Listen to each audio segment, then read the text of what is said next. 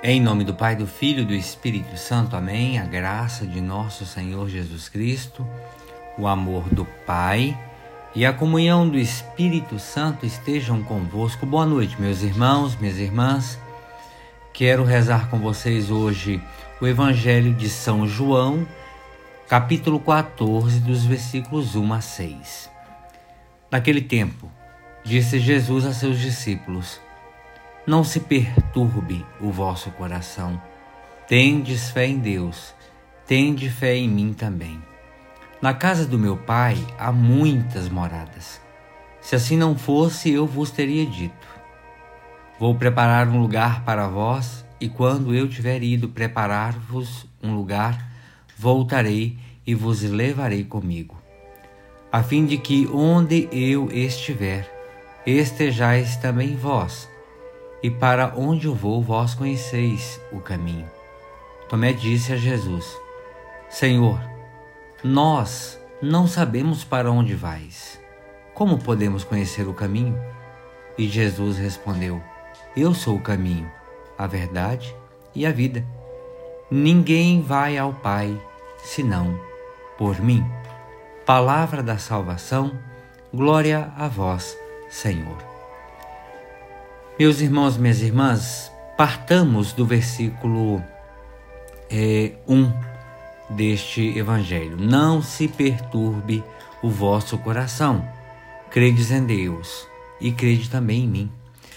A crucifixão de Jesus causará grande perturbação aos discípulos.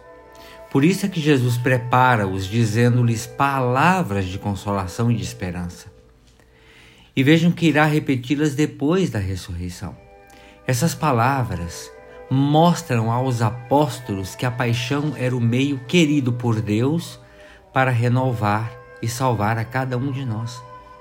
Também para nós chegará mais cedo ou mais tarde o momento da perturbação, motivado pelos ódios, pelas vinganças, pelas violências, pela corrupção, pela indiferença, pela fome de dinheiro, de poder que campeiam o mundo, e neste tempo de pandemia, o descaso principalmente.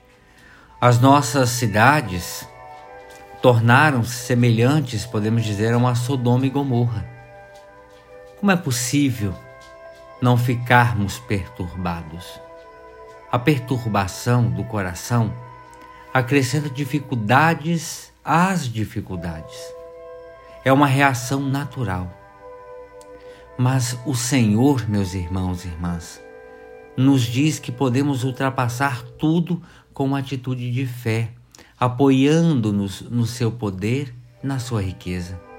Somos fracos e pobres, mas as riquezas do Senhor são também nossas e Ele está conosco sempre. Quando nos diz que nos vai preparar um lugar, não quer dizer que nos abandona mas que sofrerá para transformar o ser humano, para tornar capaz de se aproximar de Deus. Em Cristo, mediante a fé, nele temos liberdade coragem de nos aproximarmos de Deus com confiança. São Paulo escrevia aos Efésios no capítulo 3, versículo 12. E acrescenta ainda no versículo 13: Por isso peço-vos que não desanimeis com as tribulações que sofro por vós, elas são a vossa glória. Graças à morte e à ressurreição do Filho, o ser humano, cada um de nós, podemos nos aproximar de Deus sem tremer e cheio de um amor confiante e agradecido. E foi desse modo que Jesus nos preparou um lugar na casa do Pai. Ele continua a ser para nós ainda hoje o caminho, a verdade e a vida. Só com Ele nós podemos ultrapassar os ciclones da ganância, sem limites, os ventos gélidos da injustiça e do cinismo. Se alguém nos quiser levar por outros caminhos, não esqueçamos que só Jesus é o caminho. Se nos propuserem soluções mais avançadas, lembremos-nos que só Jesus é a verdade. Se nos quiserem ensinar a viver mais intensamente e com mais liberdades, recordemos-nos que só Cristo é a vida. Senhor, ampara o nosso coração vacilante. Como é difícil resistir a tantos vendavais que parecem varrer da face da terra o patrimônio espiritual acumulado durante séculos pelo trabalho generoso de tantos homens e mulheres que nos ajudam a caminhar para Ti. As nossas famílias, comunidades, igrejas envelhecem, declinam da prática da caridade e do amor. São cada vez menos vocações de amor.